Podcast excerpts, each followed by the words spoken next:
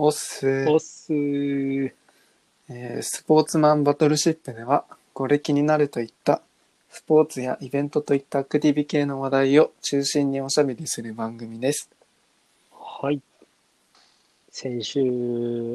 結構大きいイベントがあったっていうことで、ちょっとね、潜入してきましたよ。そうですね、ですね。うん。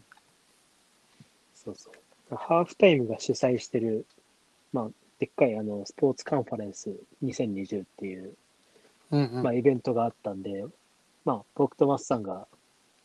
あの、まあ、オンラインではあるんだけど、参加して、ちょっと、いろんな業界っていうか、ところの視点から見たスポーツの今後とか、今コロナでやばいよねっていう現状とかを、まあ、ディスカッションするっていうようなテーマでやってたカンファレンスなんだけど、うんうんまあ結構スケールがでかかったっていうか、いろんな知見でその話を聞けたから、まあ、テーマは似てるところはあったけど、その感じてることが、視点は全然変わったところを見てるなっていうのはすごい感じたね。そうあそう結構その登壇者がうん大物ばっかりだからさ、うんうんうん。その時点でも楽しめるし。思ってて。まあ、ジャンルは違うけど、まあなんかサッカー。うん。の、えっ、と、クラブチームのまあ経営者だったり。っうんうん。ていいのかな。そうだね。この場合。あとはまあ他の企業とか広告の方、うん。コカ・コーラだったりとか、うん。あとは DNA の人だったりとか、うん。でもちろんやっぱり自分としてはまあ楽しみだったのがやっぱり元アスリートの人たちのうんそのセッションのうんうん。ところ、うんそこがね一番もう印象に残ってて、うんうんまあちょっとねなんやかんやでオフラインあオフラインじゃないやえっ、と、オンラインだったからうん。結構ね、ハーフタイムイベント、えっと、いあ、かハーフタイムカンファレンスか。うん。自体なんか、100%うまくいったってわけじゃなかったけど、まあそうね、初めての試みだったから、まあちょっとその通信のあれもあったし、そのやっぱ、日本だけじゃない、世界からその参加してるね、エグゼクティブとかもいいたから、やっぱそういったその電波のつながりっていうのも難しいところはあったかもしれないよね。そう。うんまあ、このポッドキャストもね、オンラインでずーっとやってるから、そうね。そういうところもあっては仕方ないと思うけどね。うん。うん。でもこう、そう、すっごいやっぱり、オンラインなのに盛り上がってたっていうのはあったかな。うん。けどライブイベントだったからさ、うん。そう、コメント欄のところでもう結構うんいろいろコメントが書かれてあってたくさん。うんうんですごいなんかライトな質問からすごいしっかり考えてたうん。質問とか結構いろいろと見れて、うん自分もコメントしたりとかしてたんだけど、うんうんちなみになんてコメントした？それはね、ちょっと、もしこれ聞いて分かった人がいたら特定されるのが怖いので、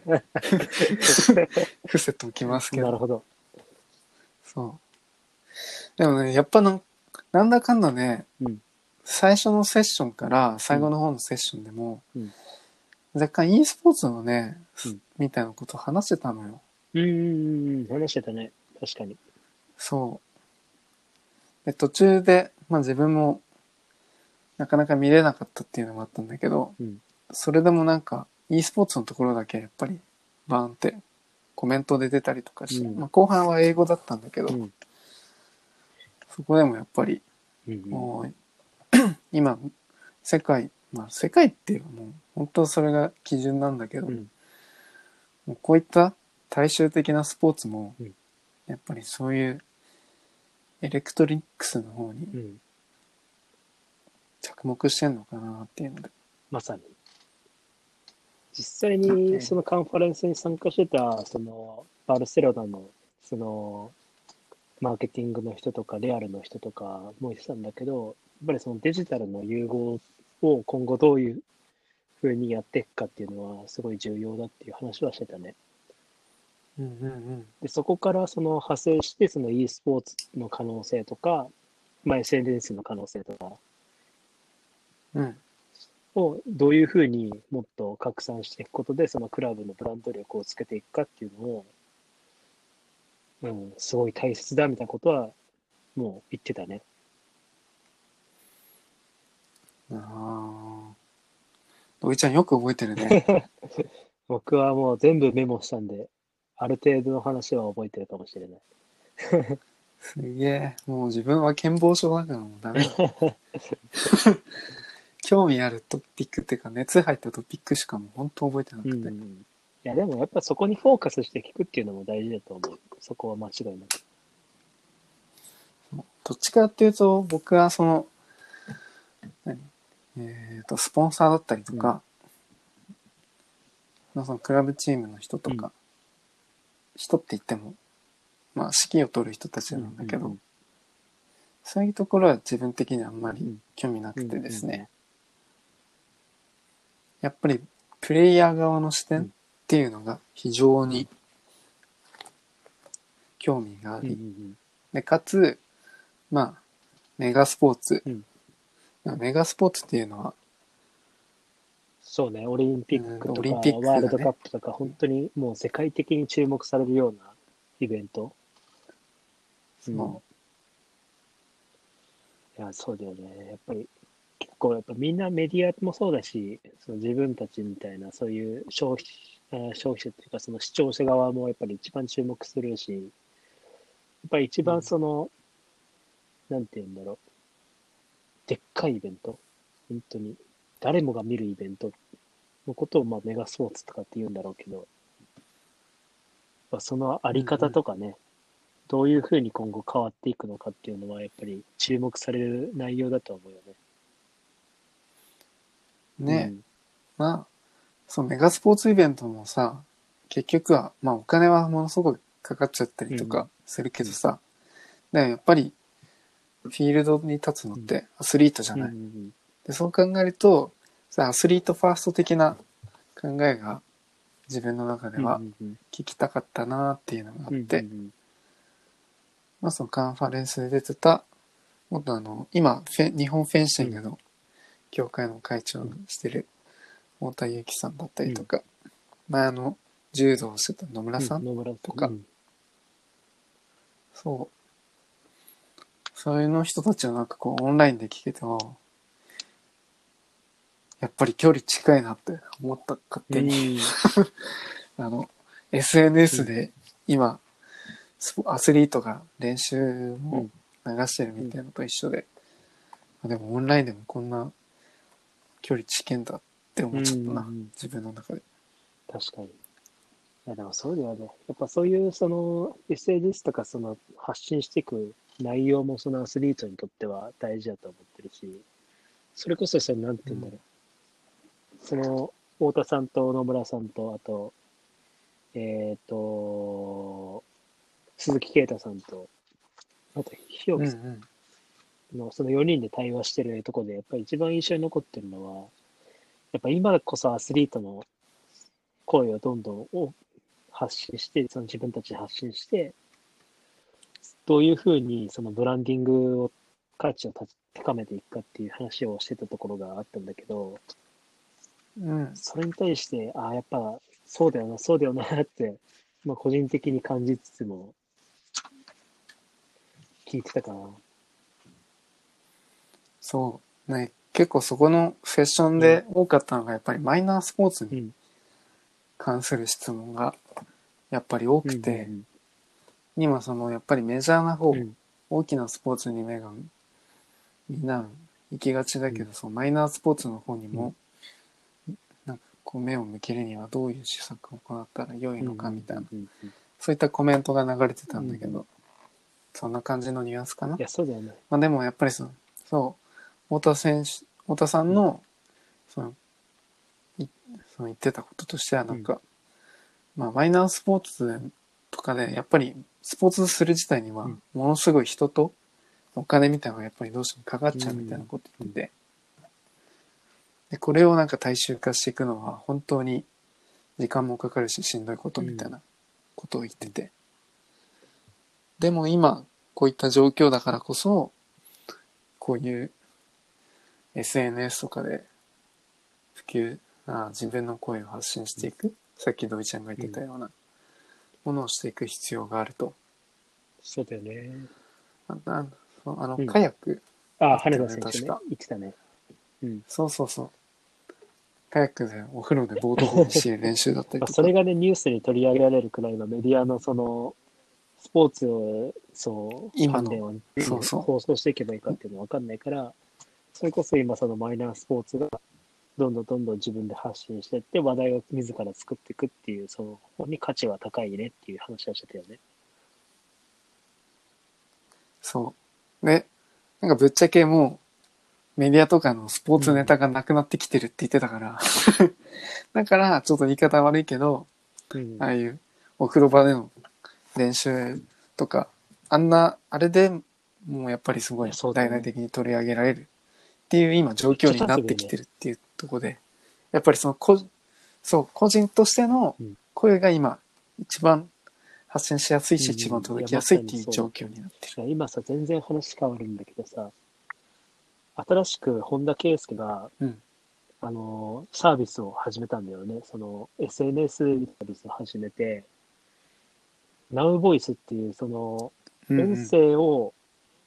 ビジネスにしたやつなんだけど、実際にそのトッププロアスリートが、日本のプロアスリートが、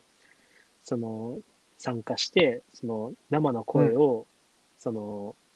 視聴者に、あ、視聴者じゃない、あ、視聴者か、に届けるっていうようなサービスをスタートしたんだよね。で、今、あのうんまだ始まったばっかりだから、その1ヶ月無料期間みたいなやつがあって、まあ今コロナの情勢もあるから、っていうのもあって、うんうん今全タダでやってるんだけど、実際は月月額で900円かかるサービスなんだよね。そう。だけど、その実際に話してることへを、そのアスリートの生の声を聞けるっていうのがまずメリットに一つあって、で一番最初のテーマって、みんな共通して子供たちについて、その自分たちの考えを話すっていうような、そういう、あの、まあ、テーマで話してるよね。で、そこの話が結構深い内容だったり、その、もうそれこそスポーツ界の闇じゃないけど、なんかそういうところをもう赤裸々にかか語ってるっていう部分もあるから、やっぱりそのスポーツのその話題をその作っていくって中で、そういったナウボイスみたいな、その音声で自分の声を発信していくっていうことも、やっぱすごい大事だなっていうふうには感じた。うん。うん。なるほど。ナウボイス。え、子供たちにいや、お金のことじゃなくて、お金のこととかやっぱり夢話するのかな？うん。僕、そうそうそあう。そっちの方やっぱり方向性としてはそっちなのやっぱりやっね。ぱ何が大事っていうのは今のその子供たちって夢を持つことが大事みたいなやっぱりあると思うんだけど、うん。いや、おっしゃる通りですよ、本当ってるっていうよりかは、自分が何をしたいのかっていうところが大事だなっていうふうには思ってるかな。うん、でもそれはやっぱりそのね、子供の段階じゃなくてうちら、うちらの年でもそうだし、ましてやうちらの親みたいな世代も、結局、最終的に何がしたいんだろうみたいな感じで、やっぱ悩む人って絶対多いと思うんだよね。だからこそ、その中で自分の軸を明確にするべき一番のポイントとして、その子供時代に何をしてるかとか、そういったバックグラウンドを振り返るっていう中で、そのアスリートたちがどういう思いで、その競技に向き合ってきたのかっていうのを、その、なんて言うんだろう。聞けることができ、聞くことができるから、本当におすすめなサービスだなっていうふうには思ってる、特に。うん。うーん。うん。利用者する人としてはやっぱり大人のまあ、そうだろうねあの、子供持ちの、子持ちの親が、その、子供に対してどういうふうに、その、将来のアプローチをしていくかとか、あと、どちらかというと、うちら世代には刺さりそうな内容だよね。あと、目標をどういうふうにも持っていきたいかとか、その自分探ししてる人たちには、ものすごい刺さりそうなサービスだなっていうふうには感じてる。うん。ああ、なるほど。うん。ナウボイス。うーん、確かに。のサービス。うんだとしたら今、まあでも結構抜けられてるのは、うん結構大きな、まだ大きなスポーツっていうか、有名なやつ。うん、ダルビッシュもそうだし、やっぱりそのうん、ダルビッシュ岡原選手っていうバドミントンそうそうそうそう。とか、錦織圭さんとか。まだちょっとそういったところ、今はメジャースポーツのところでまずサービスが始まったばっかりっていうのもあるから、あの、著名な選手をその表に出して、まあ徐々に、まあそういった、そのスポーツだけじゃなくて経営者とか、そういったその、ね、著名な人たちを呼んで、もっともっと広いものにしていきたいっていうようなビジョンがあるらしいんだけど、まあやっぱりそういった何が大事かっていうと、そのうん。自分でそういう話を聞いて、自分が結局何がしたかったのかとか、そういうのを見つける、すごいいい機会になるはずだし、それを発信していくっていう上では、さっきの話、そのハーフタイムの話に戻るけど、そのアスリートがどういうふうにその、社会に貢献できるかとか、どういうふうにその声を発信していって、その今の不安に思ってる人たちを勇気づけられるかっていううん。方につながってくるなっていうふうには感じてるかな。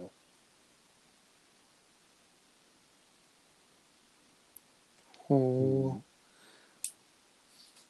なる。なるボス、そこまでね、勇気づけられるの、明るくできたら。いいけど、やっぱり、今その第一弾みたいので、結構やっぱりほら、結構も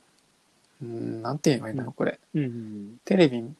見てない人？って言えばいいの。あんまりそういう、うん。なんかメディアとかあんまり見ない人でも結構わかる人たちの名前だったりとか。やっぱりそういう、なん、なんて言えばいいんだろう。す本当のうん一流の舞台で活躍してる選手とかのうん声だと、やっぱ最初は届くのかなって思ってて。最近な、ほら、あの、うんまあ、ツイッターで某ミュージシャンと 某首相首相首相がさ、あったね。コラボした動画が、うんそう、なんか話題になってたけど、まあ、やっぱりどちらも、うんまあ、タイミングが悪いっていうか、まあ、もともとそういううん政治的にあんまりいいことを思ってない人たちが結構誹謗中傷言ったりするけど、うんまあ、ある意味で二人とも大物じゃないですか。で、そういう人たちはやっぱりたくさん声が届くし、うんで、かつ言葉の力もあると。やっぱり今回のそのうん。ナインボイスっていうそのスサービスがスタートした時は、その本田圭佑選手だったりとか、錦織圭選手だったりとか、まあそういったなんだろう、人たちの声がやっぱり届くのかなって思ってて、本当になんかもうマイナーのスポーツで活躍してる選手とかだと、まあ最初は、まあその人も一流は一流なんだけど、周りの人一般の人から見てみると、まあ、そうキラキラとまだ輝いてる場所で活躍しているっていう感じじゃないっそうね。て言えばいいのかな。うん。ひ日陰者みたいに見られちゃってるから、まあ、知ってる人は知ってる、そうだね。知らない人は知らないみたいまあ、やっぱりメジャーなスポーツを取り上げるのもいいけど、やっぱりそういったマイナーな。な、その太田選手は太田さんとかが、それこそ野村さんもそうだし、やっぱりアマチュアな、アマチュアスポーツがどういうふうに発展していくかっていうのは、やっぱり今後のその日本にとっては鍵になるだろうし。うん。そう、だって、剣道もね、本当はアマチュアスポーツだったっつって。10万めちゃめちゃ競技人口、10万人いるって言ってたね柔道よりもいるみたいなこと言ってたよね。。そう。でも、それでも、やっぱりまだうん日の目を見ないっていう、なんだろう、表舞台というか、オリンピックみたいになってはない。そこがやっぱり、あれだよね。やっぱりその日本では流行ってるけど、流行ってるって言い方ちょっと悪いか。えー日本では結構普及してるけど、世界的に見たらどうなのかっていうふうに考えたら、やっぱりどうしてもマイナーっていう位置づけになってしまうのはあるかもしれないよね。うん。そう。あ、そうだね。その逆バージョンだとあのクリケットだよね、きっと。クリケットはインドだとめちゃめちゃ、そうだね。うん、なんだろう巨人の星並みにすごいビジネスとね、アニメもやってて、ビジネスとして成り立っちゃってるからね。めっちゃメジャースポーツらしいんだけど、それがすそうそうそう。日本だと、あ、そうなんだ。数千人ぐらいしかいないらしくて、クリケット人口が。うん。なんかそうマイナーっていう位置づけだと日本はやっぱりクリケットはそうなっちゃうのかなって。なんか日本のその、まあ良くない風潮としてはさ、そのスポーツが、その、稼げるビジネスとしてのものに向いてないっていうのが、やっぱりその国民的な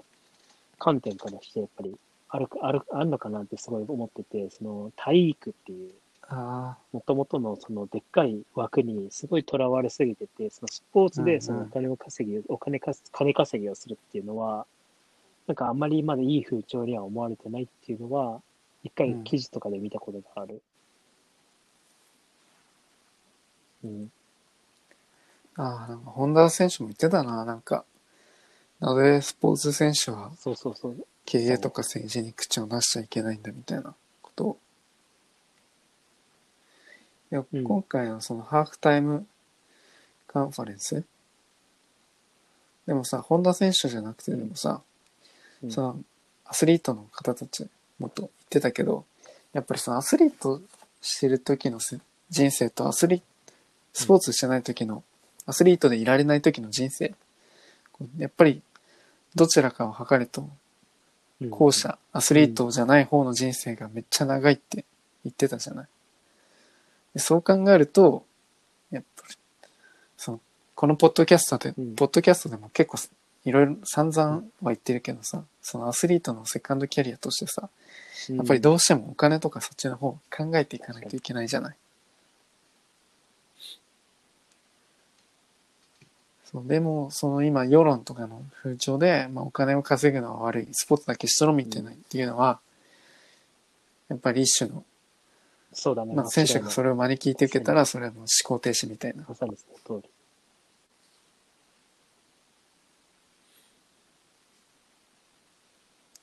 で、今、その、今回のイベントとかでも、まあ、選手とかが、この、まあ、なんだろう。引退したとしても、また別なところで活躍できるようになると、みたいな。うんうん。その戦えるフィールドはまだまだあるみたいな。なんていうの、環境を作り上げていくっていうのは、やっぱりうちらがその応援してる側の方がやっぱり作らないといけない部分がすごいあるなって思ってるんだよね。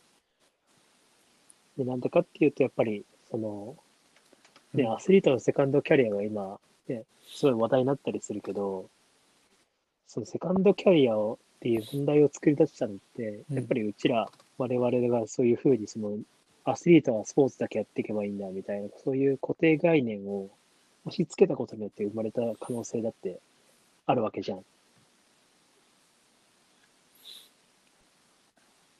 だからこそ、そういったところでのサポートをしなくてはならないっていうのは、やっぱりうちらにも、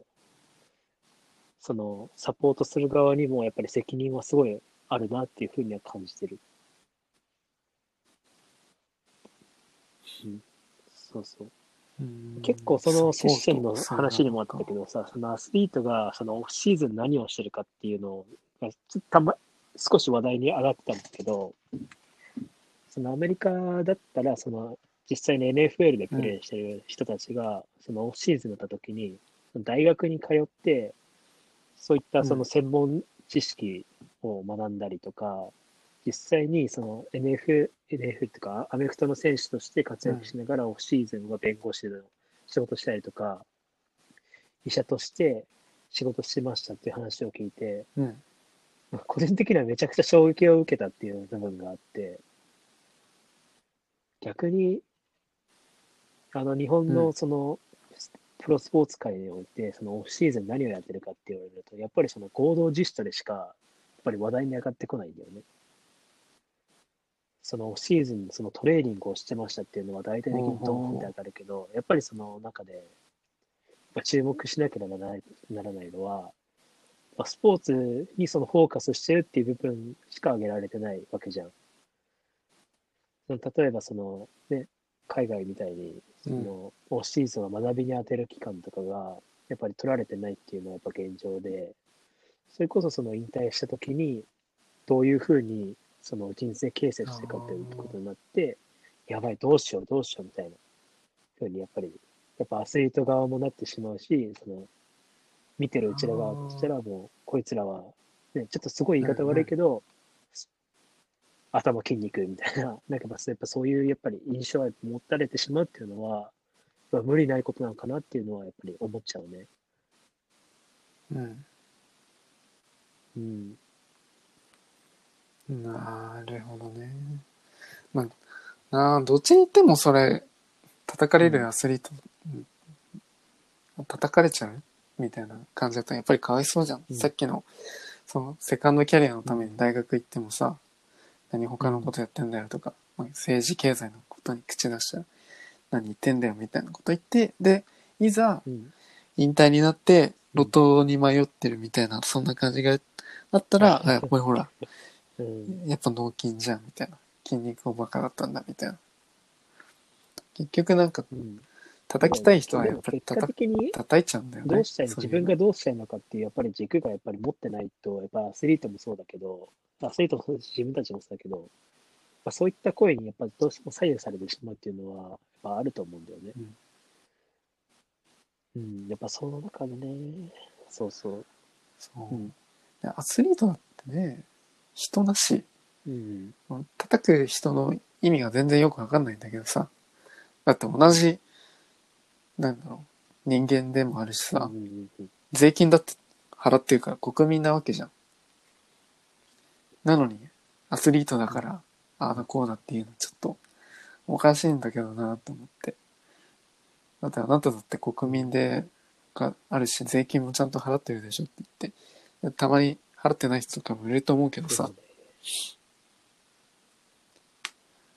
そう考えるとなんか、うんうんその、美的うん。感覚、さっきの土井ちゃんの言ってたこうであるみたいな、うん。そういう固定観念が強すぎっていうのは、わからんでもない。確かにねあるかもしれない。ただそこのね、その、結局、オフシーズン、スコード自主トレめっちゃやってましたって言ってたけど、結果的にそこが、ね、ある意味分岐点になるかもしれないしさ、そこで、その自分の専門知識がすごいあったらさ、それこそ、ね、いアスリートでし引退した時にトレーナーとか、ストレングスコーチにもなれるしさ、やっぱり発想の転換だと思うんだよね。そうそうそうそうそ。そうのそうそうそう。そうそう。そうつなげられるからね、全然回。その、面白い記事一回見て、実際にその戦力外になった、その、まあ選手、うん選手たちって、まあ、野球に関しての話なんだけど、1年間はそこの球団に置いてくれる、席を置いてくれるんだって、そのスタッフとしてね。うん。その例えばその、ブルペンピッチャーとか、うん。あ、バッティングピッチャーか。ちょっとこう言い方は、表現を忘れちゃったので、そういったあれで置いたりとか、コーチとして置いたりとか、そのトレーナーとして置いたりとか、いろんな形でその球団としては置いてくれるんだけど、その賞味期限というか期間としては1年しかないらしいんだよね。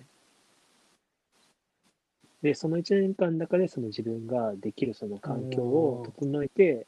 その、まあ、球団に残るのか、その別の場所で勝負していくのかっていうのを選択する機会があるっていうのは記事で一回見たことがあって、そうそう。まあ、結果的にその自分が最終的にどうなりたいのかっていうのを、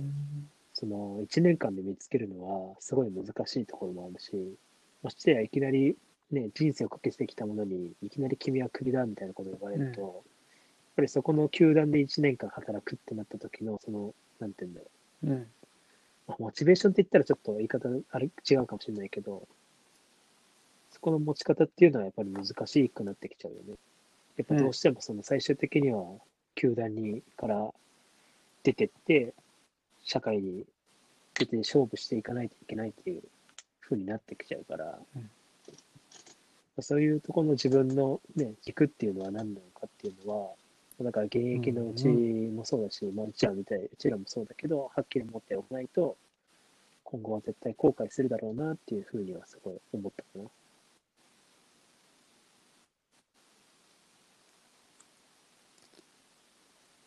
なあうんうん。うん。いや。ほんとよ。うん。そのアスリートだって、もちろん、言われてることは、まあ、なんだろう。まあ、いろいろあるとは思うけど、うんどうしても今、その自分で戦ってるフィールドと、もう一つ、これから戦う先のフィールドがあるわけじゃない。考えることはめっちゃやっぱり、アスリートの人は考えてる？うんむしろ、普通の一般の人たちよりも、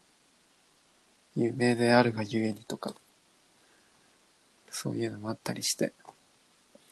だからその野球選手の話で、まあ、うん。それで、まずは、契約切られたととかってさ、別のスポーツでアスリートになりますって、うんほぼうん。難しいじゃない、む難しいとかもう無理じゃないほぼ。だって、サッカー選手から、ね、フィギュアスケートのアイスダンスか、選手になった人とかもいるけどさ、やっぱりそういうのは運とか、センスとか、体力とか、いろいろと巡られた、恵まれた要素があって、そういうの転校できたりとかするけどさ、今の日本のスポーツ界が、まあそれほどなんか環境が良くないみたいな。うん。特にその、近年だとテコンドーとかもそうだしさ。そういう風なとこたちってやっぱり、まあ、えっ、と、うんあと卓球とか実業団とに入ってる人たち。プロではやっていきたいけど、やっぱりそういう仕事でやっていか、仕事をしながら、うんそういう卓球とか、えー体操とか、ラグビーとかしていかないと、まあ、プロとしての整形がやっぱりむずいそう、でもそういう方向もあるけど、一般のその野球、サッカーはそういうのないみたいな。うん。プロとして入ればもうお金めっちゃもらえるみたいな。天秤。うん。どっちか。ああ、なんか、ちょっと自分で言っても何いやでもわかる何が何だすごいわかった。でも、確かにね、どういうふうにその自分のブランディングしていくかっていうのがやっぱり、今後そういう鍵になってくるよね。その、あの、プロ野球選手とかサッカー選手とか、そのやっぱ三大、日本でいう三大レジャーって呼ばれてるような、その、サッうん。野球バスケか。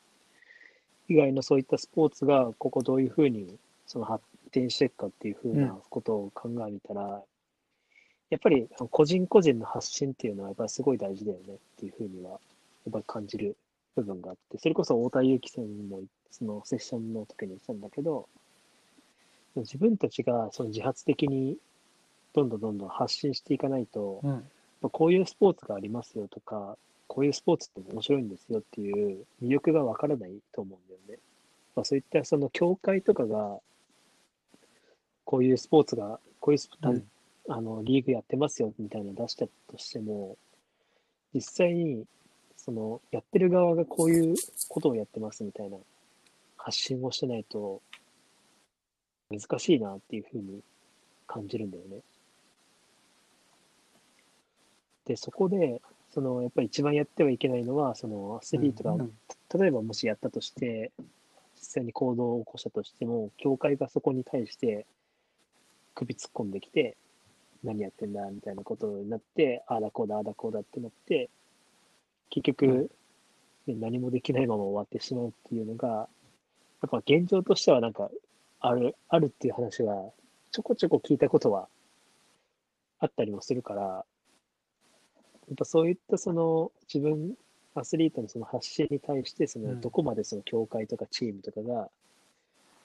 その寛容になるかっていうのも、今後そういう鍵になってくるのかなっていうふうには感じるかな。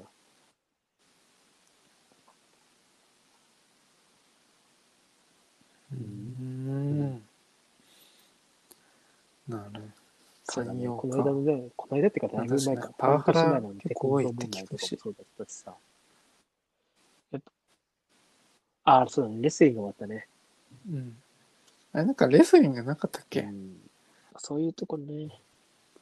そう。〇〇ハラスメントがね、結構多いし。うんまあ、さっきのあの、うん。マイナーの本また取り上げちゃうんだけど、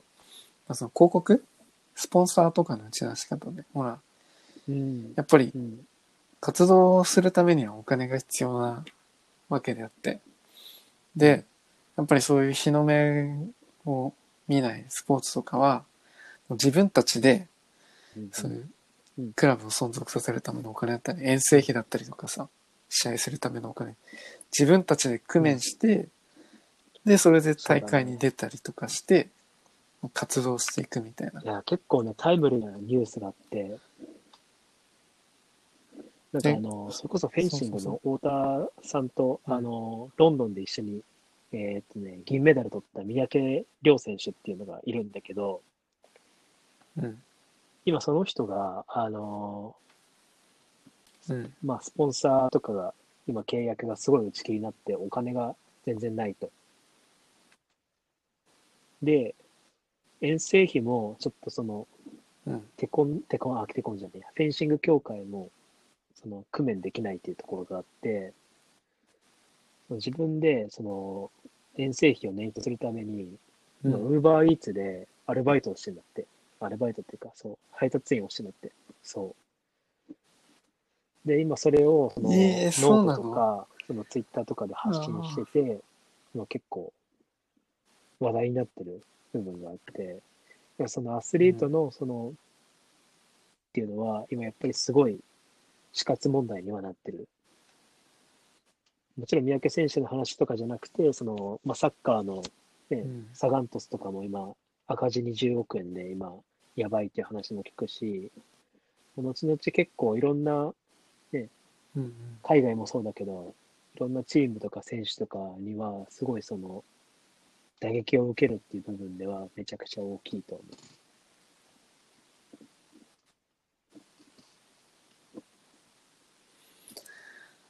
う。もう、いやだって、その、アスリートがウーバーイーツやってますって 子供は聞きたくないでしょ。それくらい今の状況がね、難しい状況っていうのはあるけど、俺、そうそうそう。まあ、もともとね、このリアルな、そうそうそうそううそそう部分がやっぱり伝わらないから、メディアに関しては。本当に。うん、やっぱりその輝いてる部分しか見せてこないのよ。オリンピックだってそうだし。うん、こういったそのアスリートファーストみたいな考えがなくなってきちゃってる。どうしても。うん今回のその中止とか、なっちゃったけど、あ中止じゃねえ、延期か。うん。まあでもどうなんだろう、来年無理そうな感じだけど。っていうことに、まあ。一応、まこの時点でのポッドキャストはそそう言ってきますスポーツとかの人たちがどういうふうに資金繰りするかっていう解決策の一つかもしれないんだけど、まあ、やってる人はやってるかもしれないけど、やっぱクラウドファンディングをそのどんどん取り入れていくっていうのはやっぱり必要なのかなっていうふうに思うかな。うん。まあちょっと宣伝っぽくはなっちゃうんだけど、今それこそじあの、俺自身も、その、スポーツとクラウドファンディングを掛け合わせた事業に今、参画してるところがあって、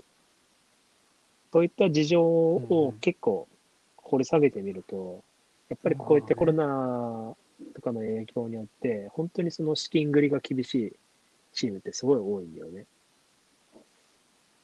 で、実際にそういうところを背景とか見てみると、うん。やっぱり本当に、その、おまあ、少し時間が経ったら、その選手たちに給料を払えるのかとか、スタッフに給料払えるのかとか、あったりするし、まあ、少なからず給料払えたとしても、結構減額になってしまうよとか。まあ、そういうところがやっぱり想定できるうんわけなんだよね。やっぱりそういったそのシーズンがまだあと、まあ、B リーグでいうと、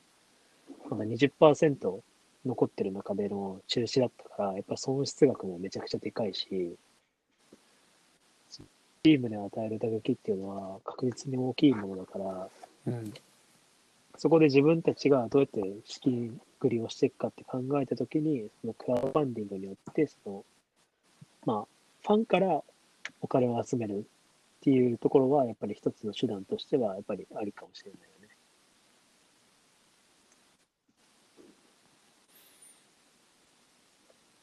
うーん。うん。いや、でも、そう考えるしかなくなってくるよなって。お金貸してくださいって言っても、そうそう貸せるものじゃないしさ。それだから、その、さっき言った、ウーバーイーツやったりとかさ。うん。でも、そういうところが一般の人人は見えてないから、なんでアスリートはうん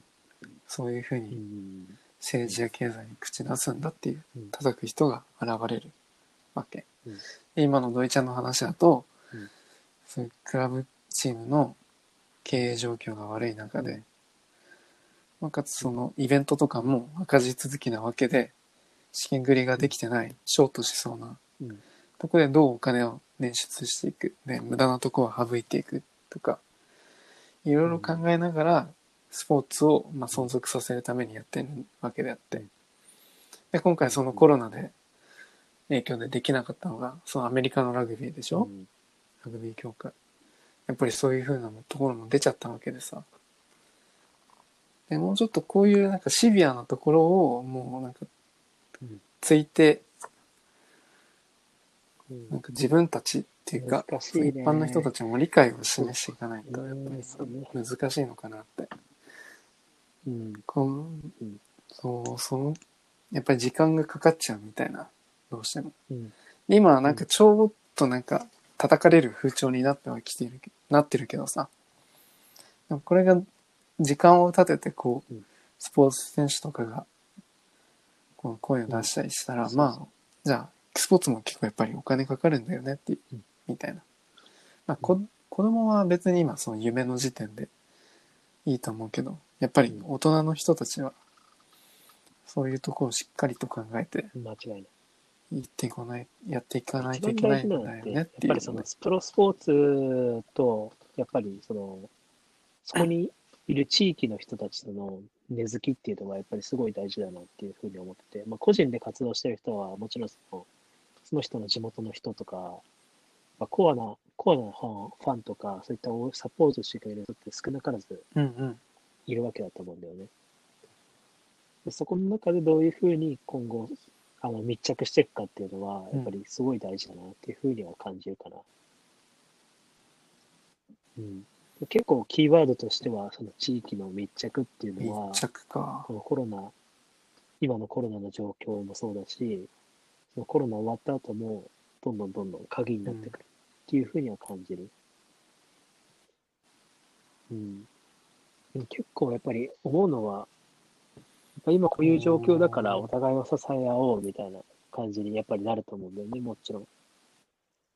今苦しいそのスポーツチームの経営が状況とかを鑑みて、うん。今はその、まあ、ね、ファンも今大変な状況だけど、ファンがそのお金を、お金っていうか支援、サポート、支援金としてお金を出して、そのチームの存続を危機を、まあ、救いましたみたいな感じになったら、選手もそのファンのためにもっともっと練習しないといけないとかさ、ファンのためにもっと何かをしなければならないみたいな、ふうに、やっぱり発想がどんどん変わってくる。うん。うん。うん。なる。まあ確かに今の、なんか、しシンシンキングじゃなくて、マインド、うん考え方だとなんか、どうしても、うん。こう、焦然としている感じ。うんなんか、ネガティブな方向のばっかり言ってるからさ。そうそうそう。元気ないぜだからこみたいなそ今、今支え合って、最高の形で、ね、まあ、プレーをで、プレーができて、そこでどんどん勝利とかに貢献できてたらさ、やっぱファンの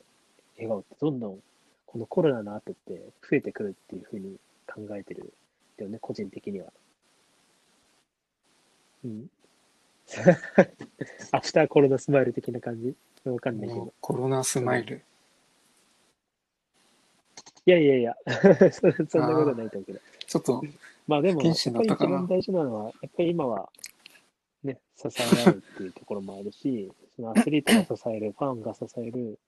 最終的に、そのみんなのその、なんていうの、まあ、ダイバーシティじゃないけどさ、そういったその多様性みたいなの、でっかいね、うんまあ、渦を巻き起こしてさ、すごい熱い環境にさ、生まれることができるのかなっていうふうに、すごい思ってんだよね。うん。最終的にその太田さんがその最後にそのコメントで言ってたような、そうね、そそうのね。リアルにおける価値っていうのは、だからすごい高まってくるんじゃないかなと思って。そのクラウドファンディングとかはそのデジタルでやってる部分がすごいあるけど、実際にリアルの場でそういった試合とかを見ることになった時の、このなんていうの、うん。地域とチームのその、なんだろう、絆みたいなのがどんどん深まってくることで、めちゃくちゃいい環境で試合ができるし、そのいい環境の中で試合させてもらってる人が何かを恩返ししてるっていうような、すごいいい循環で、今後はそのリアルに関する価値っていうのは、めちゃくちゃ高まるんじゃないかなっていうふうにすごい思ってる。うんほうやっぱり。いや、元アスリートいうことはもう全然違いますね。もう、よいしょしてるっていうわけじゃないけど、いや絶対これは、なんかオリンピックに出場したことがうんうんうんある人じゃないと言えない言葉だってわからないし、気持ちだって当時の。ねそれこそさ、その今年だって東京でオリンピックすごいわかる、響く。で延期になったじゃん。やっぱり、ね、その太田さんとかその野村さんからしてみればさ、うん。すっげえやるせない思いだったらろうし、でしかも、うん、野村さんに至っては、あね、あの、聖火ランナーの結構大役務めてたからさ、そう,、そういう、あの、実際にね、仙台まで、仙アン台かバサダー。まで、あの、成果が来て、実際にさ、やりましょうかってなった時の、あの、延期の連絡を受けてるから、やっぱりその、まあ、今は選手じゃないかもしれないけど、そのオリンピックに関わってる側として見れば、やっぱりすごい残念だなっていうふうには思うし、ね、やっぱりその、いまいち、なんだろう、ピックに対するうん関心がなかった人も、矢顔にはやっぱりそのオリンピック延期になったことで、その来年もしやるってなったとした時のその関心度っていうのは、多分に今年やるよりかははるかに高まるのかなっていうふうにはすごい感じるかな。うん。うん。うん、そこでやっぱり、そのうん大事、大事っていうか、なってくるのは、その、それこそリアルの場。で、そういうの、その中でどういうふうにまあシナジーを生んでいくかっていうのは、うん本当に大事なことだなっていうふうに感じる。うん。なんで、うん。まあ、そうだね。仮想空間、バーチャルなとこでも、まあ限界があるっていうのも、私、前回そのうん。うん。取り上げてた ZWIFT とかも、まあチャリティーイベントやったりとかして、あでもなんか今、最近そのうん24時間で、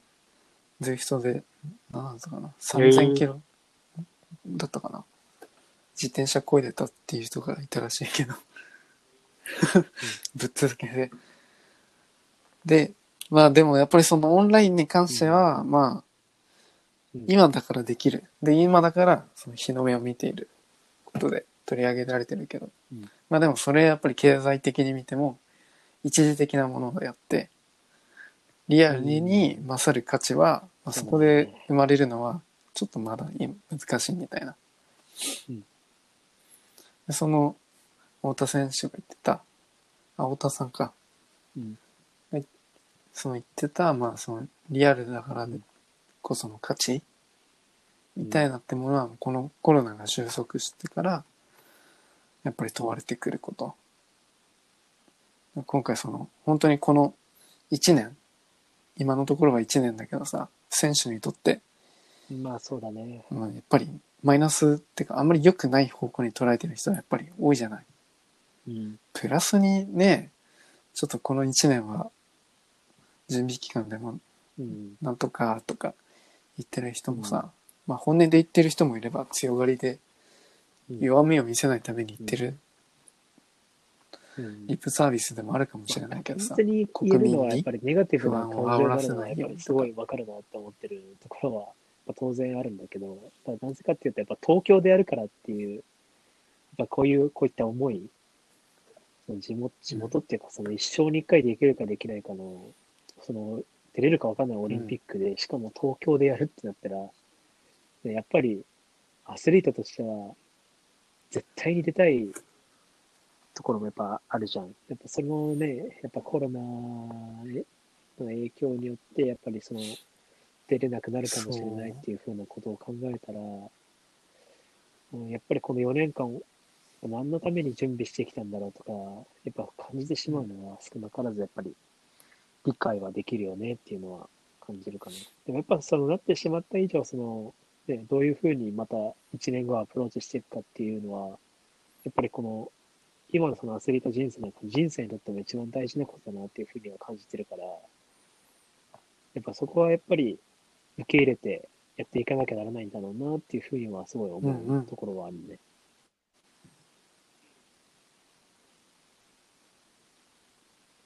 難しいよね、でもね。うん。何事もそのアスリートはそのスポーツとの連動性っていうか、スポーツだけじゃなくて、やっぱ人生として考えていけば、その自分のそういった考えとかってマイナスじゃないんだなっていうのは、その生きていく上でそういったマインドを持つことは絶対プラスに働くはずだから、うやっぱり、ね、あのマイ、マイナスに感じないで、どういうふうにプラスに転じていくかとか、どういうふうに解決していくっていうのは、やっぱり今後、すっげえ大事なのかなっていうふうには思ってるかな。うん。そうね。うんこれはな、でも本当にうん今までの考え方がやっぱりちょっと変わったなっていうのがあったかな、結構。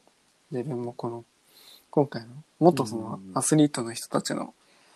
声を、まあ、直に聞けて、そううん。やっぱりどうしても、なんていうのアスリート側の考え方がわからないな、考えてものを言うみたいのっていうのが自分の中で多かったんだけどさ、でも今回このハーフタイムのカンファレンス、うん。これで、まあ、ん自分が一番興味あった部分のそのセッションがそのアスリートのところだったんだけどさ、どうしてもそのアスリート側の気持ちをおもんばかることっていうのは難しいじゃない。うん。で、今回そのオリンピックにかける思い、人それぞれは違うけど、まあ、みんなそれぞれの思いがあって、うん恩返しをしたりとか。で、あと選手でいられる寿命はもう短いから、一般の人とやっぱり比べちゃうと、もう生きてる感覚がやっぱり、多分、感覚としてはすっごい短いみたいな。他の人の、なんだろう、一日が1分みたいな。うんまあ、感覚的にはね、自分の中で。やっぱりこの中止の1年間は、うんまあ焦りなのか、準備なのか、みたいな。うん。うんさっきのその土井ちゃんの言ってたいや全然全然その人の考え方合ってない。次第だったっけ？なんかすいません、外れてたら。そうだよね。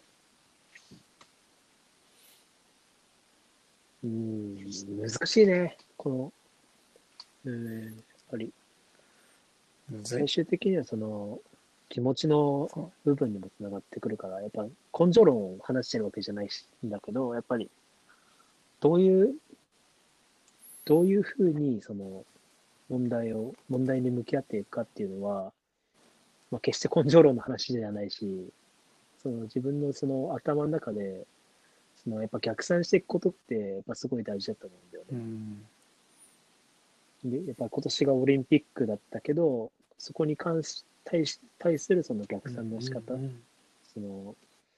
オリンピックの選考会までにこのタイムを出してオリンピック獲得するのチャンスを取るみたいなところでもいいし、まあ、その、まあ、日本選手権のそのオリンピックで出るためには日本選手権勝たなきゃならない。うん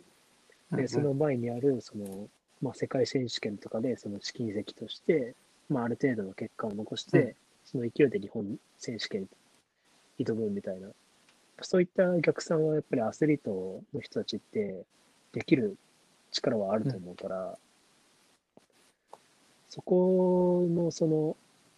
逆算の仕方、また1年伸びちゃったけど、うん。またそのオリンピックに向けた、その、なんていうの、その目標の設定っていうのをまた改 改めてやっていくことで、どんどんどんどん自分の中での価値観とか、やるべきことって見えてくるんじゃないかなっていうふうには思うかな。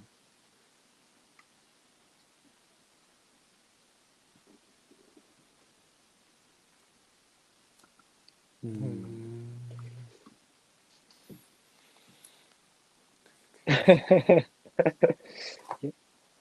難しいよね。自分は難しい実際にそのアスリートとして、その、まあ、世界水っぽみたいな他世界をね、股にかけてるとかっていう経験とかは、もちろん当然してないわけだし、やっぱ、うん、間間接的な部分でしかわからないけど、もう実際にそういうふうにそうかけてそうそうそれそれよ人たちのそのバックグラウンドとかストーリーを見ると、やっぱりそこから共感したいっていう思いは、やっぱ少なからず出てくるから、うん。そうだね。なんかね、一時情報がね、めっちゃでかかったの、うんほんと。いやー、間違いない。僕らがこう、どうしても知れるのってさ、二次情報じゃない？うんうんでもその舞台の場に立てる人って、そのアスリートただ一人だけでしょ、戦えるのって。うんそう考えると、その、元、そのフィールドで戦っていた人たちからの言葉うんを聞くと、やっぱ全然もううん、重さが違うし、考え方もうん違うし、なんか全然浅い、浅いんじゃないんだと思って。表舞台でキラキラ見えてるのはほんの一つ。ほんのなんだろううん。自分たちが見える場所。でも、表にはその部分だけを見せようとしてるから頑張ってるわけであって、実際にこういったうん風にイベントの裏の部分、うイベントで裏の部分を聞けたりするとシビアな。やっぱりより、本当にそうだとあーな本当にちゃんと考えてるんだなっていうのをまあ、多分うちら以上に多分痛感した。人生かけてると思うな。アスリートの人って。うん。間違いなく。まあ中には確かにもしかしたらね、なあなあにやってる人もまあねいるかもしれないけど、まあ、そういう人ってやっぱり、うん、少なからず早早く、ね、その才能があってもその才能を自分で潰してるから、その寿命だって早いし、それ相応の、ね、やっぱり結果しか残せないっていうのがもちろんあるんだけど、うんうまあ、その中でね、やっぱりその怪我とかで、その自分ではどうしようもない部分で終わってしまう人も、まあ。その中にもいるわけだから、その中でそのどういうふうに考えてきたかっていうふうなことが多分今後の人生を左右するうん。ものになるんじゃないかなっていうふうな感感じてる部分はすごいあるかな。最近こういう考え方を自分を持ったことによって、やっぱりより一層そういうふうに感じる。たとえアスリートじゃなくても。うん。ほめちゃくちゃある。うんううんごめん、学ぶことはもううんいっぱいあるね。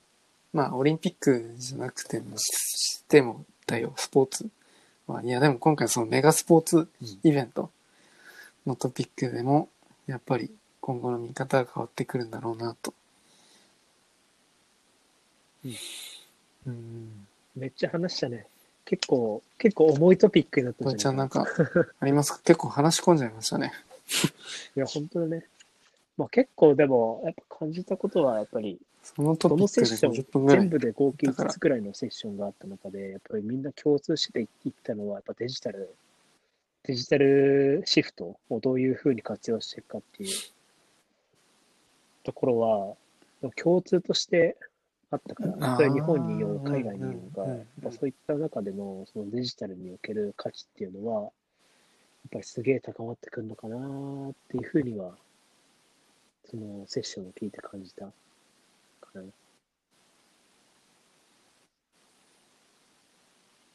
うん。昔とだって違うもんね。オリンピック初期と今のオリンピック。まあでもなんか昔のオリンピックもなんか疫病うをん。止めさせるためになったか、オリンピック始めたらピタって止まったみたいなおそうだね。話を聞いたことあるんだけど。今まさにそういう状況っぽいらしいけど、うんで今後そのデジタルにシフトしていうくん。方向でうんより良い、なんだ盛り上がる価値みたいな、そう、恩返しということができたら、もうこれを間違いない。いや、本当にそうだと思う。なんかもっといいデジタルのそのシ世フトすることになってくるん斬新のかな。斬新性っていうの？なんていうの？新鮮っていうか、本当に新しいものが生まれるものっていうふうに感じてて、まあそれこそオリンピックが、その商業とかって言われる部分も、もしかしたらそこにつながってくるかもしれないけど、やっぱりその、見せるものにどんどん変わってくるんだろうなっていうふうには個人的に思ってるかな。うん。うんまた話が、その陸上もそうだし、その話に戻っちゃうんだけど、そのフェンシングのそのあり方、その太田さんとかは陸上、話したんだけど、うんうん。そのフェンシングの剣っていうのかな？剣がその光るもうん。のにあったりとかさ、そうした、まあ、それがデジタルかって言われると、まあ多分、どちらかでデジタルな部分にはなってくるんだろうけど、ね、やっぱりそういったことで、その光ったことによって、光るものを使うことによって、どういうふうな、その、ね、剣が動いてるかとかっていうのもわかるだろうし、その先になんかね、センサーみたいなのがあると、まあセンサーあるか。センサーみたいなのがもっと進化すると、どういうふうにね、ポイントをししてますよみたいなのをやっぱ見ることができるだろうから、やっぱすっげえ面白いだろうなっていうふうには感じるかな。やっぱそういうデジタルにしたことによって、ね、それこそそのスター・ウォーズのライトセーバーみたいなさ、そうそうそうそう。そうそうそう。で、なんかそれとね、うんなんかね、うんシフトさせ、シフトフランスだとね連動させて、正式種目になってるし。ね、そういったスポーツがね、一気に認知されるようになったりもあるだろうし、もしかしたらそのフェンシングと、ね、そのタイアップしてなんか起こすとかあれかもしれないしさ。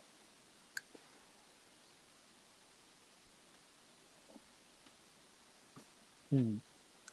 うん。そうあとはなんか、個人的に、さっき言いかけちゃったんだけど、なんか陸上とかでさ、うん。棒高跳びとか、高跳びの種目って、あれってなんかバーに引っかかるとダメなのね。で、そのバーを、もうなんかもうデジタル化してさ、触れた瞬間でもう失格ってか分かるようにした方が、怪我しないしいいのかなって自分の中で思ってて。昔なんか高跳びした時に、棒、バーが当たっただけでめっちゃ痛い思いをしたことあるからさ、なんでバーがあるんだろうと思って。うんあれって、そう、前と横の力で落ちるのよ。で、ちょっとかすっただけでも、うんやっぱり落ちるんだけど、あれ、支えてるのって真上から見ると、なんかその、バーの横の出っ張りの支えの部分があるんだけど、なんて表現したらいいんだろう。あの、身長を昔測るときにさ、こうなんか、くちばしみたいなのあったじゃない。うんああいうくちばしが互いに向いてバーを支えてるんだね。うん。で、そのおかげで、まあちょっと、こう、の力で押したりとか、前、後ろはバー移動できるんだけど、真上からの衝撃ってほんのもろに来るのよ、体に当たった時に。うん。だから誤ってバーで、ちょっと、その、うん。バーの上からこう着地した腰打ったりとか、お尻を打ったりするとめちゃめちゃ痛くて、そういうなんか自分の中で経験があるから、ああいうのもなんかこう、赤外線とかみたいにさ、わかりやすくしてさ、でなんか触れた瞬間に、なんか青色になるとか緑色になるみたいな。なんかうん。そういうふうにし確かにそれは面白いアい。イディアだよね。その、かすって、そのギリギリ落ちるか落ちないかっていう、その、うおーってなる部分も、そこのさ、その、どれくらいの振動とかでっ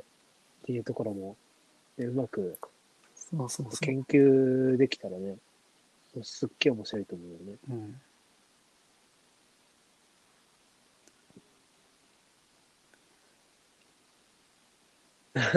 そううん。陸上はなんか、勝手なうん試験だけど、いろいろとできそうだなって思っちゃってるんだけどな。まあ自分がもともと陸上やってたそっていうのもあったけどさ物を持ってく負担とかにも、ね、つながるのかなっていうふうには勝手に思ってるけど。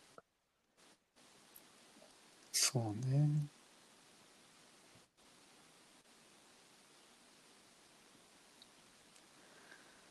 まあね。十種競技か。十種競技。砲丸というより、あの、棒高跳びの棒とかもそうだし、砲丸とか持っていくののかな？種目によって、その靴が変わったりするから、その靴、わからんが。何足だろう、5足分とか、うん。多い多い。あとなんだろう。ああ、でめちゃくちゃある。多いね。うん。ああ、なんだったっけな、でも忘れちゃった。全部はちょっと、あれだったけど。うん。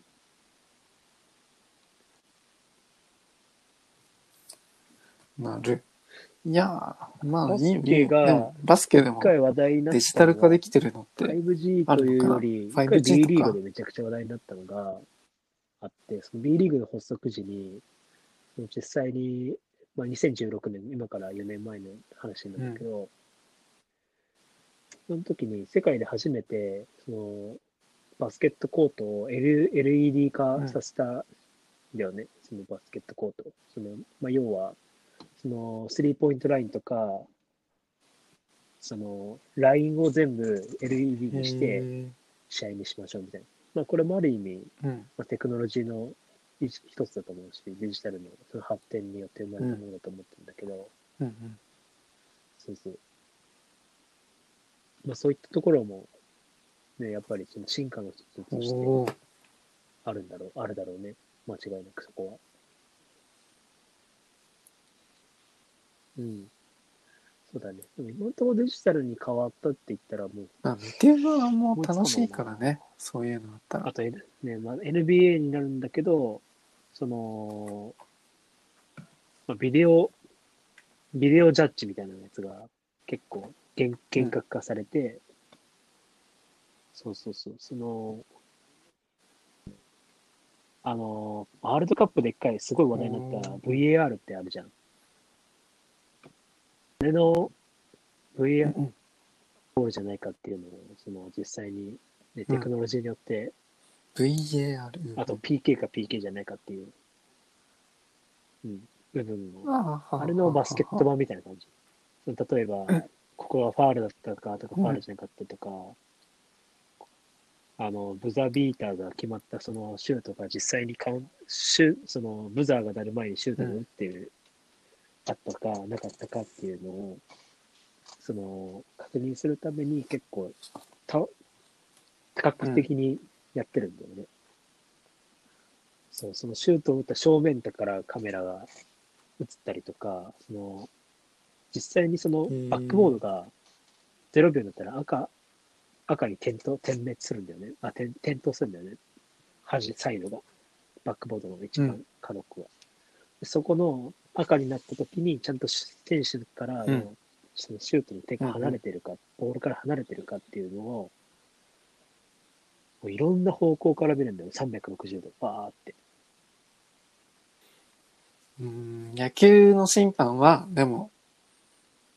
なんかいらなそうだな。なんか AI とか、うんそうデジタル化うんにシフトできそうな気がするんだけど。うんうん。そうだね。まあ、実際野球もなうん。チャレンジっていう制度があるんだけど、その監督がその審判のその判断、ジャッジに納得いかないようだったら、そのチャレンジっていう制度を使って、うん。ビデオ、ビデオジャッジみたいなのをやる制度があるんだよね。うんうん。で、それによって、その、なんて言うんだろう。まあ、実際にアウトだったら、まあ、ジャッジ成功っていうところで、うん。その、何回かできるんだよ。2回か3回か確かできるんだけど、まあ、それが、まあ、放置されるみたいな感じ。なんだけど、またチャレンジ失敗で、その鑑定が結局覆らなかったら、そのチャレンジは1回使用しました、みたいな、次使いませんよ、みたいな。確かそういう制度だった気がするな。でもバレーもあったんだよね。バレーボールもそういう、なんかあったなそうそうそう。なんか結構、なんかそのジャッジ、その審判におけるそのシステムのすごい改革っていうのはめちゃくちゃ進んでるから、すごい、なんていうの、まあフェアプレーって言ったら、ちょっとあれかもしれないけど、ほんとほんと、フェア、フェア、フェア、絶対フェア。もう機械がジャッジしてくるのだから絶対フェアでしょ。うん。まあね、そういう考えを持った人でももちろんいるけど、中にはその審判だってミスするじゃんみたいな。っていうまあまあま考えをあ。それはね、持ってるそう人たちもいるんだよね。だからすごいね、難しい問題だと思う。この審判がいるいらない問題っていうのは。まあでも、なあ、でも個人的には、そういう白黒きっかりうん決めてくれるのであれば、機械に任せちゃった方が、うん。うん、いいのかなと思って。うんなんかい、どこか、相当昔だったら、なんかサッカーだったか何かで、うんなんかものすごい審判がさ、うん。そのチームに対してイエローカードだったり、レッドカード出すからさ、もうね、買収されてんじゃねえのかっていう話があって。あったあった。でそれそれこそその2002年の日韓ワールドカップのその韓国対スペインの試合かな、うん。僕がそれこそホストだっただけど、まあスペインのそのゴールが結局判定ゴールじゃなくなったりとかうん。めっちゃ不可解なカードとか出す出してうん。もう完全に韓国寄りのジャッジで韓国が勝っちゃってベスト4行きましたみたいなうん。っていうことが、確かベスト16とベスト8で両方あったんじゃなかったかな。確か。ううんん。確かそんなことがあったね。ま、確かに間違いなく。なるなるう。ん結構ね、審判買収問題って結構、こう2000年代っていうのはちょこちょこ起こってて、うん。言ってしまえば NBA もそうだったの。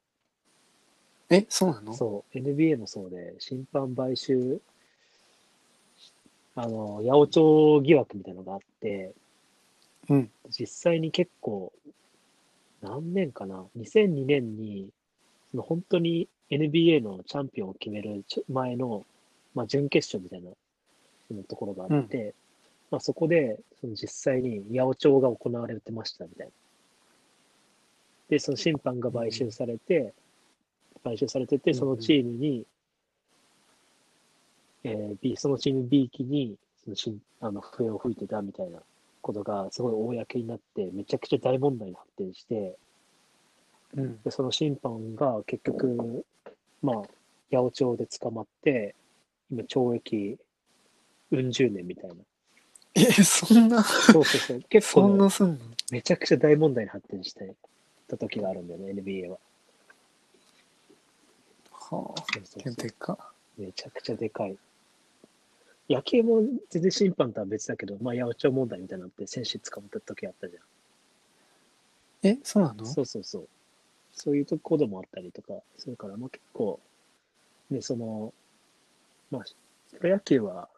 NPB は全然審判とは絡みとは別なんだけど、まあ、そういったことも結構、まあスポーツ界の闇としてはあるんだなっていうのはあるよね、やっぱり。ううんん。なんか審判と選手が話しちゃいけないみたいなことは聞いたことあるけど、野球とか。ああ、野球、あれなんだっけな、野球は確かなんかその紳士のスポーツっていう、うん。あの、なんだ、くくりが確かあったはずで、なんかそういったその、ジャッジと選手のその明確な境界線っていうのを分けておかないといけないみたいなルールがどっかあ、にそうなの？そう、なんか聞いたことあるんだよな。なんか、思ってたのが、仲良くなったら判定甘くしてくれるかなって思ってたからさ、自分の中で。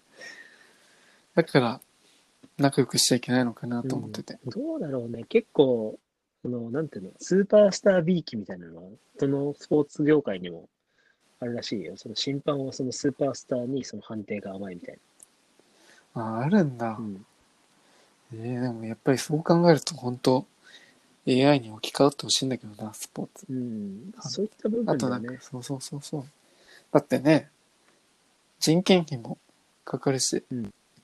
あとは邪魔。なんかいい言い方悪いけど、うんなんかそういうスポーツ選手の他にその審判がフィールドとかにいるのってさ、危険じゃない？どうも。うん。だから俺無理だもん、あの野球とかだってバッターボックス立ってる。うん。そのキャッチャーとかもすごい勇気いるなと思ってるけどさ、うん審判になってさ、だってもうあれ、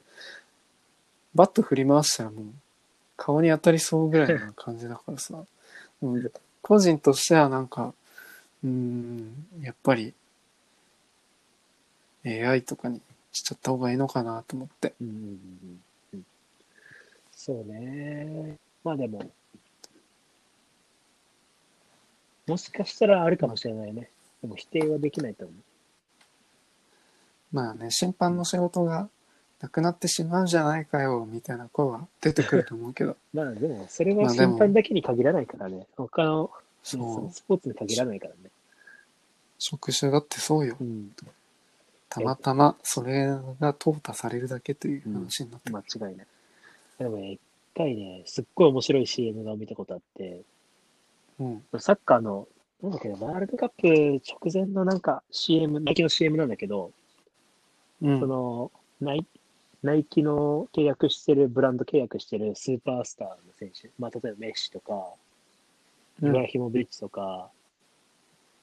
うんの、そのスーパースターが集まったチーム対、そのロボットうんで将来的に、まあ、取って代わられるような、あのー、まあ、ロボット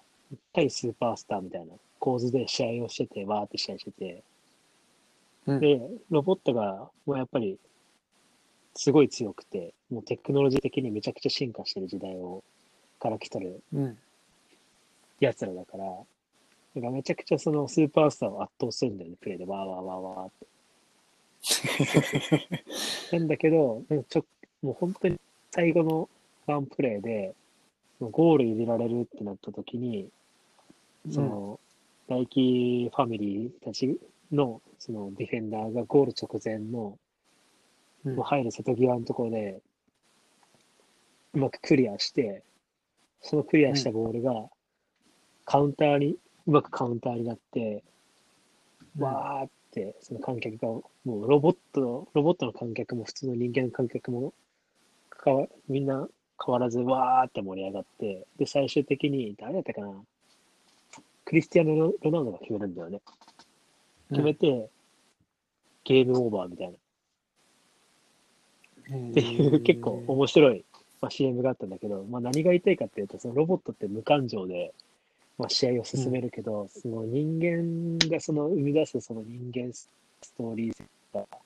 そういった部分をあの見ることによって、そのロボットも人間も、つになれるんだよ、みたいな、そのストーリーが多分裏に隠されてるものがあるんじゃないかなっていうふうに勝手に考察してるけど、面白い CM がそうあったから、もしあ YouTube とかにけんあ、うん、検索したらもしあるかもしれないんで、うんうんうん。見たら、あこれ面白いなとかなるかもしじゃあ、ロボットとかせばいいんだね。もうどうしても難しいと思うけど。まあでも、やね、あるかもしれないね。そうそうそうう。ん、それこそかもさ、もそうだしさ、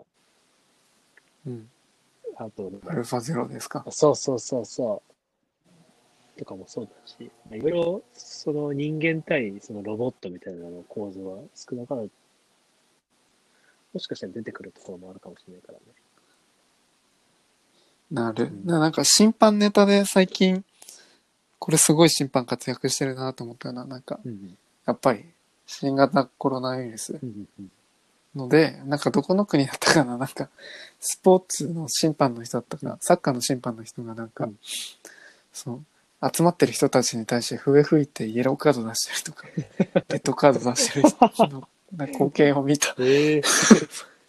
ピピーとか言って、うなんか言ってもわからない人たちにそういうホイッスルやカードで警告してますみたいなこと。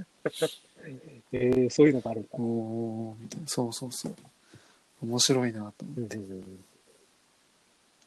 ええそういうのがあったんだ。いや、全然知らなかった。そうね、なんかそれはなんかちょっとほっこりしたね。なるほどね。いや、でも、そうだよね。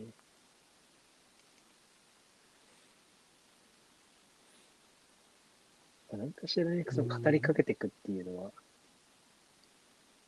すごい大事だなーっていうふうには感じるかな。ね。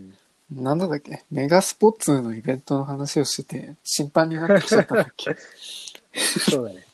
まあでも今後のそのデジタルが発展しますよみたいなところの話をして、まあそういうとこまで来て、そういう話になったのかなっていう感じだよね。なる。そうん、1時間過ぎぐらいかなそうだね。今1時間、10分、20分これはあれだね。うん。視聴者の皆さんに、リスナーの人たちには、あれだね。あの、ないと、飽きちゃうかもしれないね。に2画面？2倍速、2倍速。あ、2倍速ね。うんいや、ほんと、Spotify だとあの3倍速できるから、そう個人的にはおすすめですけ3ど。ただ、そう、3倍速いいっすよ。3倍速で聞くと、ななんか倍速で聞くと脳にもこういい影響が出る。なんか物事の処理を早くするような訓練ができるらしいから。はいはいはい。なんか自分も。絶対倍速で聞いてるのね、いつも。いろんなポッドキャスト。そう、なんか、なんかもう YouTube とかもね、ほんと動画3倍速ぐらいにしてほしいんだけどね、限界が2倍速だから、ちょっとね、抗えないんですよね。見たことないもんね、3倍速。確かに、頑張って2倍速ぐらい。うんでも3倍速だとね、ほんと何言ってるかわかんないもん。最初は、絶対。日本語だからまだギリ OK だけど、外国語とかになったらもうわかんないなって思っちゃうな。うんまあ訓練だけどね、これも。そうだね。まあ、そんな感じかな、今日は。よし。じゃあ、そんな感じで、えっ、と、ポツマンバトシップはツイッターやってます。なんで、フォローよろしくお願いします。よろしくお願いします。もしコメント等ありましたら、ハッシュタグ、スポーツマンバトルシップで入れてもらえるとありがたいです。てな感じで、じゃあ、ドイちゃん今日はありがとうございました。いえいえ、こちらこそありがとうございました。じゃあお疲れ様です。はい終了。終了。